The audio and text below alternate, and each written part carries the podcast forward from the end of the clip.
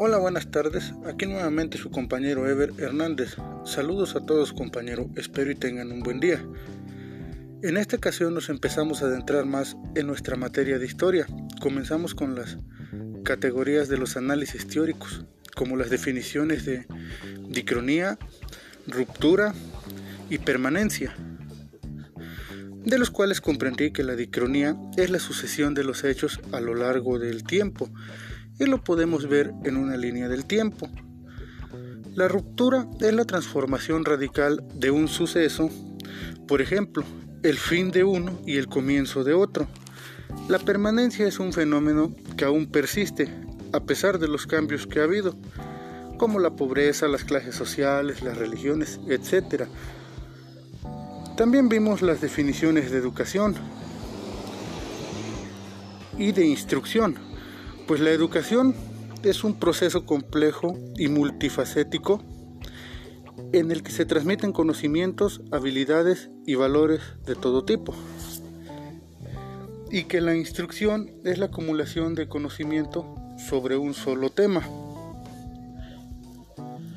Otro tema que me pareció interesante fue el anacronismo, de lo cual yo llegué a la conclusión que es algo irreal, algo incluso algo similar a los memes que hay ahora en día.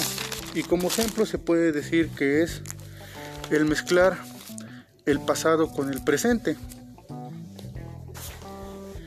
También vimos cómo entender la educación que se vivió en otros tiempos, cómo antes se enfocaban en el espacio, buscaban dónde compartir el conocimiento o dónde dar clases, más bien dicho. Así fuera una escuela, una casa particular o a la misma interperie, al igual que buscaban quién patrocinara la educación. Y uno de los momentos más importantes fue cuando empezamos a trabajar en equipo.